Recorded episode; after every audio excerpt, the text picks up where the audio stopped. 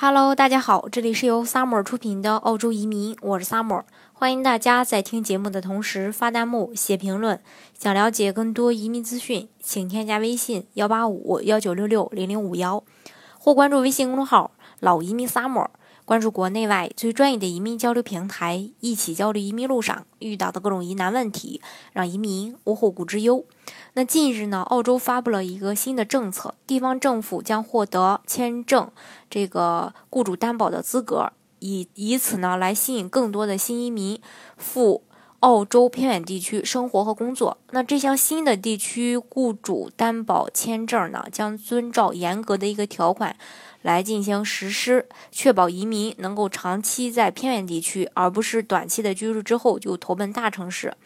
根据报道，那政府为了保证移民可以长期居住在特定的区域，可能会考虑将移民的医保捆绑在某一个特定的偏远地区，并直接和签证挂钩。其实很多人一听到偏远地区，心里就有些抵触。呃，那如果是这么想的话，可能误会呢就大了。为什么这么说呢？其实，澳洲所谓的偏远地区，呃，既不一定是经济不发达，也不一定真的是偏远。比如说阿德莱德、霍巴呃这个霍巴特等等这些城市，经济不一定落后于悉尼、墨尔本这样的大城市。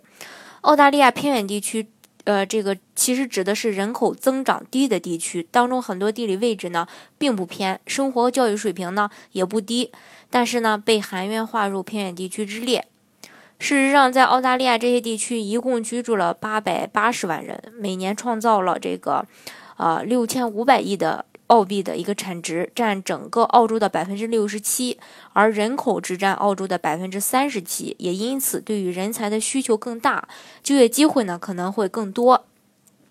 那咱们以这个南澳首府城市阿德莱德为例，这里就属于澳洲的偏远地区。那作为澳大利亚第四大城市以及世界第五。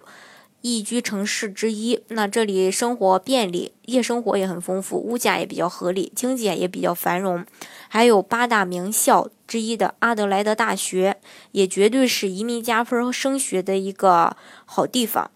像塔斯马尼亚州和南澳属于偏远地区，从墨尔本坐飞机到首都霍巴特只需要一个小时，从悉尼出发也只要两个小时不到。事实上也并不偏远，也是澳洲非常著名的这些，呃旅旅游景点也都在这儿，经济呢也非常的发达。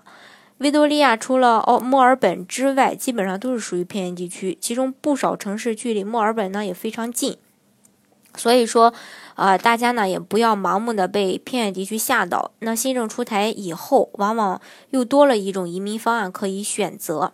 呃，那对于啊。这个迫切想要移民澳大利亚的小伙伴来说呢，其实是一件好事儿，嗯，所以大家完全不必担心。